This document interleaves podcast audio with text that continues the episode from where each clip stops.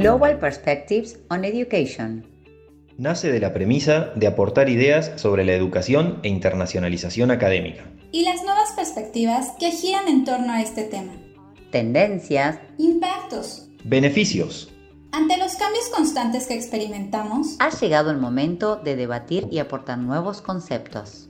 Somos Open Metier y en este espacio invitamos a expertos, académicos, profesores, alumnos, emprendedores que saben de esto que queremos que ustedes conozcan. Willing to learn from others. Comenzamos. Hola, bienvenidos a Global Perspectives on Education. Hoy estamos con Carla Maldonado. Carla, muchas gracias por estar aquí. Eh, Carla es una experta con más de 20 años de experiencia en comunicación y desarrollo personal y empresarial, eh, una gran docente y coach empresarial. Eh, Carla además es una apasionada de las relaciones humanas y me consta una profesional muy destacada y un, gran ser humano además. Así que gracias Carla por estar con nosotros, es un placer. Gracias Gonzalo por invitarme a este proyecto, me siento honrada y contenta y en esta ocasión me quisiera, te quisiera compartir desde mi mirada lo que he visto y lo que ha sucedido en esta época de C19 o COVID-19, como le llaman por ahí. Fíjate que nos han puesto a estar en cuatro paredes, a las que les llamamos hogar, ¿no? No nos han permitido salir, nos han hecho que tengamos una pausa obligada en la vida. Y yo quisiera compartirte que no es solo eso, ¿no? Bajo mi mirada es ¿Hace cuánto que no estabas en tus propias cuatro paredes de tu corazón, ¿no? En tus propias cuatro paredes de todo tu ser. ¿Hace cuánto que no te das una pausa para reconocerte, para verte, para sentirte, para darte cuenta si lo que has venido haciendo a lo largo de tu vida es lo que te apasiona o no, o tienes algunos otros planes. En fin, esta pausa obligada que nos pone el mundo ante esta pandemia, está increíble que la pudiéramos utilizar así, a voltear a ver a casa, a voltearte a ver a ti y entonces pudieras hacer cosas interesantes. Claro, como voltear esto hacia el lado positivo, ¿no? Y, también tener ese espacio para, para la autorreflexión. Sé que estás trabajando muy fuerte sobre liderazgo y el poder del autoconocimiento, ¿no? Exacto, sí, estoy, muy, estoy trabajando en este liderazgo personal, donde lo principal es con qué talentos cuento que no reconocía y yo hoy conozco a partir de que la vida me pone estar quieta o más que allá quieta, estar en circunstancias distintas. Y para poder reconocer estos talentos, pues bueno, hay que tener estos momentos de reflexión profunda y la invitación es quédate un poquito en silencio, quédate un poco contigo y empieza a escuchar al que sabe que sabe, ¿sabes? Es decir, eh, hay una gran maestra para mí que se llama Charlotte Silver de una corriente que se llama Sensory Awareness, que lo que te dice es, entra a ti para saber qué hay en ti. Y cuando escuchas que hay alguien que sabe, que sabe, vaya la redundancia, pues ahí está la intuición, ahí está tu propio poder y entonces ahí están estos talentos que a lo mejor no tenías reconocidos, pero que bajo lo que vamos viviendo todos los días, bajo estas creencias que vamos teniendo a partir de los paradigmas sociales o los paradigmas eh, familiares o personales, eh, no nos permitimos escuchar a, a, esta vocecita que está allá adentro, ¿no? Y entonces, pues es empezar a, creer, mira, la creencia es creencia, ¿no? Cree en ti hoy, saca tu mejor talento, saca lo mejor que hay en ti. Y entonces, este talento ponlo al servicio personal y al servicio del otro. Y una vez que tú te puedes liderar, entonces podrás liderar a otros. No sé si estás de acuerdo con esto, Gonzalo. Claro, qué interesante. Sí, y, definitivamente eh, el paradigma está cambiando, ¿no? Eh, y no sabemos muy bien cómo se va a reconfigurar todo el escenario, eh, tanto en términos económicos como eh, también en cuestiones de educación. Exacto. y en ese sentido, vos como, una, como docente de muchos años, ¿cuál es tu opinión acerca de, cómo está cambiando también el paradigma de la educación? Hoy estamos enfrentados ante retos que no sé si imaginábamos o no, pero que nos han venido a, a, cambiar mucho la, forma de ver las cosas. Fíjate que me parece muy interesante tu pregunta y te quisiera compartir dos puntos de vista que tengo ante la educación, la educación básica y la educación eh, preparatoria y después la superior, ¿no? En la educación básica, yo lo que me he enfrentado, no en lo personal, sino a través de la gente que conozco, mis familiares, es la queja constante de los padres.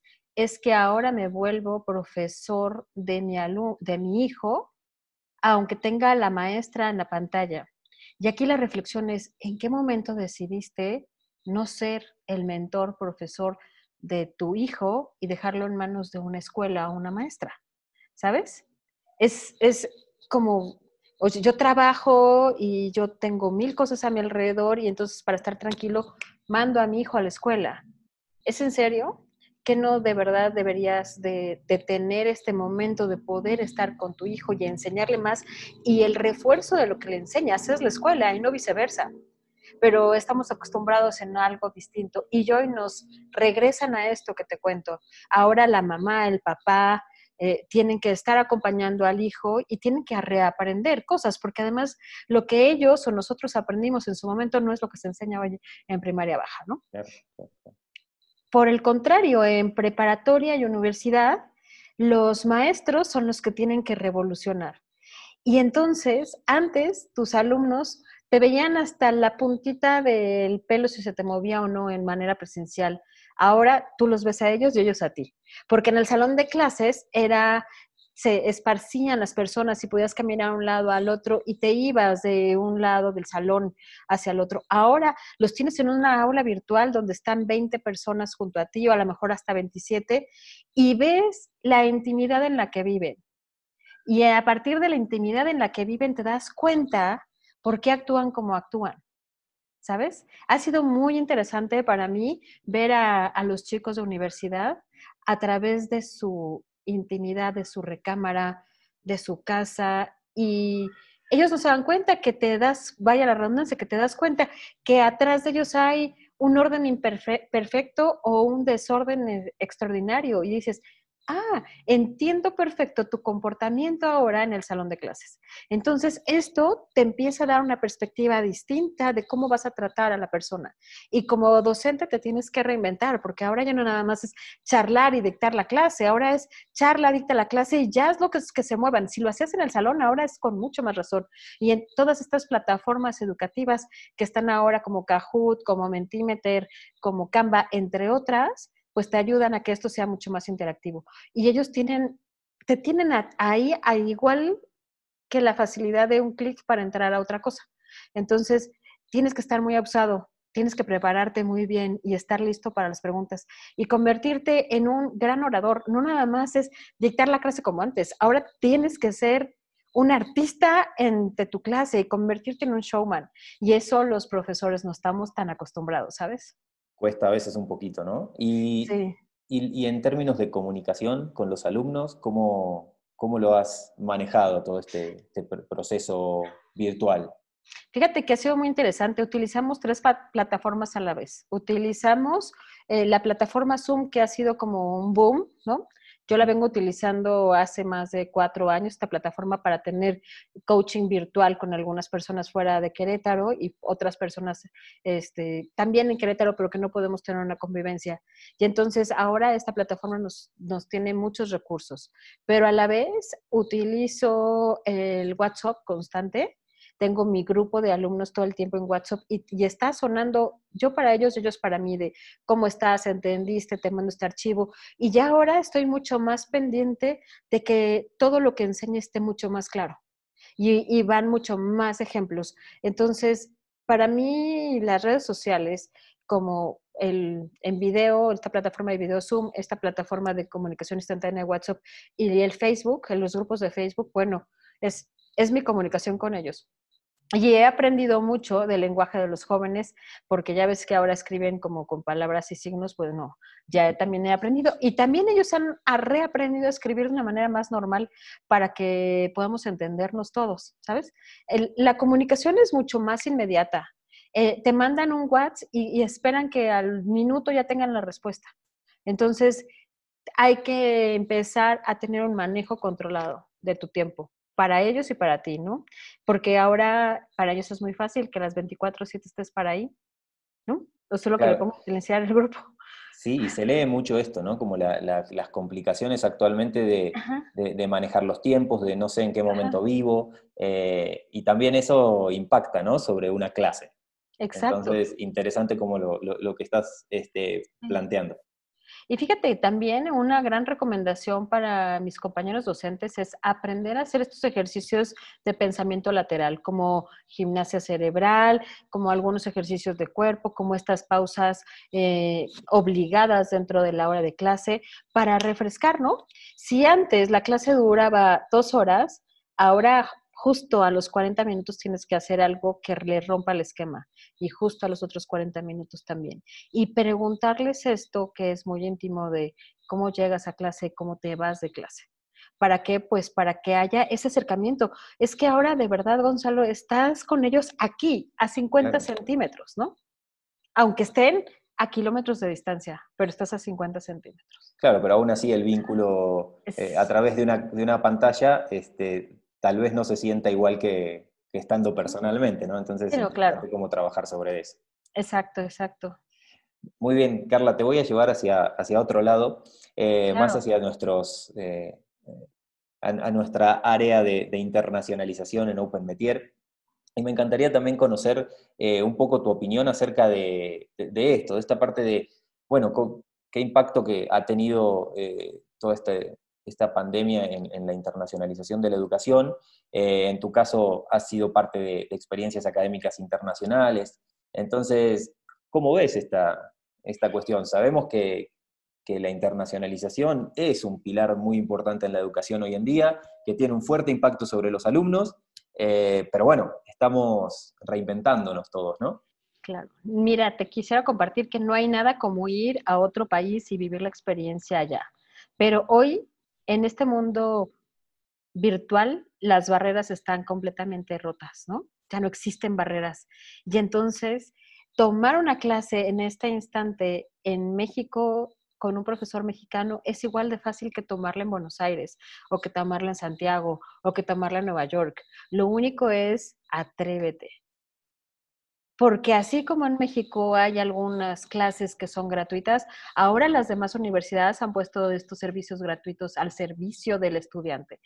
Y sería increíble que a partir de esta, de romper estos muros eh, de frontera, sea obligatorio, de verdad, Gonzalo, te lo diría, sería que sea obligatorio que por lo menos una de tus clases al semestre o cuatrimestre o bimestre tenga que ser internacional en cualquier idioma, puede ser español, inglés, francés, lo que tú quieras, en el que quieras aprender, pero que esa clase de negocios, que te la dé un experto maestro de la UCEMA de Buenos Aires, por ejemplo, imagínate la riqueza para el alumno, porque ahora ya no tiene que estar allá, que sería espectacular que pudiera ir a la infraestructura de Lucema y estar caminando por las calles de Buenos Aires y reconocer lo que te cuenta. Sin embargo, hoy, a través de esta cercanía, debería de ser y entonces el mundo sí se va a convertir global. Porque por más que nos digan, no, y que es que somos un mundo globalizado, no, no, no, todavía tenemos que viajar un montón de horas para llegar a algún país. Hoy, con el clic de tu computadora, llegas a ese país y a esa universidad. Entonces yo te diría que que valdría la pena que los convenios entre universidades se hicieran para que tanto la gente de allá tome clases en las universidades mexicanas como los mexicanos tomen clases en las universidades extranjeras. Me parece que sería riquísimo. Esta, tener esta parte de multiculturalidad sería genial. Eh, te haría abrir el panorama, abrir el horizonte, abrir la mente, quedarte que no estás en tus, en tus cuatro paredes, ¿sabes? Me parecería que debería ser así. Sí, la verdad es que hay muchos, muchos retos, eh, pero bueno, también tenemos la ventaja de, como decías, eh, mucha tecnología y, muchos recursos que nos, que nos acercan un poco más a los objetivos. Y sería padrísimo que se pudiera formar un, alguna vez lo platicamos tú y yo, un programa donde durante tu cuatrimestre, bimestre, semestre tomas una clase al país al que te vas a ir de intercambio para que ya te empieces a empapar, empieces a entender toda esta cultura y cuando llegues y tengas la fortuna de ir a intercambio, ya no llegues como extraño, ya llegas un poco más directo, más, conociendo, empapado, saber que te hablan de una cosa a la otra la entiendes. Y si no estabas acostumbrado al idioma, empiezas a, reconocer el idioma porque ya está con la gente nativa, ¿no? Me parecería que, que esa sería la nueva forma de internacionalizarte.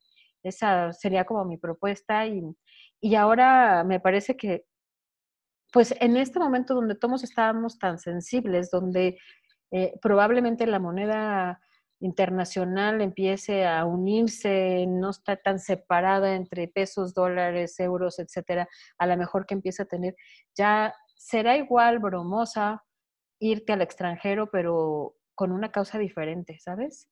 Y con, un, con una base diferente, entonces sería padrísimo que existiera. Y, fíjate que la, la, oferta de Open Metier a mí siempre me ha llenado el corazón y los ojos, porque es justo eso, te llenas de la cultura del otro país, para ver cómo vienes y lo haces y con tus conocimientos de tu propia cultura, cómo estás al servicio en el país en el que te toca estar, ya sea eh, pues, los intercambios que tú tienes a Estados Unidos o a mismo México, Chile, Barcelona, etcétera. Es, es, es como, ¿qué, está, ¿qué estás siendo tú estudiante internacional? aprendiendo y te llevas a tu país, pero tú qué me traes a mí, a mi país que me puede servir. Es como estas dos vías que es padrísimo, que no en todos lados se ve, ¿no? Es vienes, aprende y llévate. No, ven, ¿qué me traes? Y además, esto te ofrezco para que te lleves. Excelente, bueno, muchas gracias, Carla. Qué, buenos, qué buenos comentarios, qué buenas eh, recomendaciones. Eh, la realidad es que la internacionalización y la educación eh, son nuestras pasiones, las compartimos, creo. Eh, entonces, la verdad que un placer eh, poder tenerte aquí y que nos des un poco de, luz sobre todos estos temas tan, tan importantes en un momento tan, tan delicado también para todos.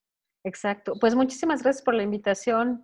Espero regresar pronto y de verdad eh, vamos por más, vamos para un mundo de verdad global a través de una autoconciencia personal, reconociendo quiénes somos, reconociendo nuestros talentos para saber qué ofertar, porque si no, ¿qué llego y le ofrezco al mundo afuera? Al fuera de mi casa, ¿no? Imagínate al otro lado del charco, ¿qué le voy a ofertar si no termino de autorreconocerme, de saber quién soy y qué busco? Muchísimas gracias, Gonzalo. Al contrario, muchas gracias. Nos estamos viendo pronto.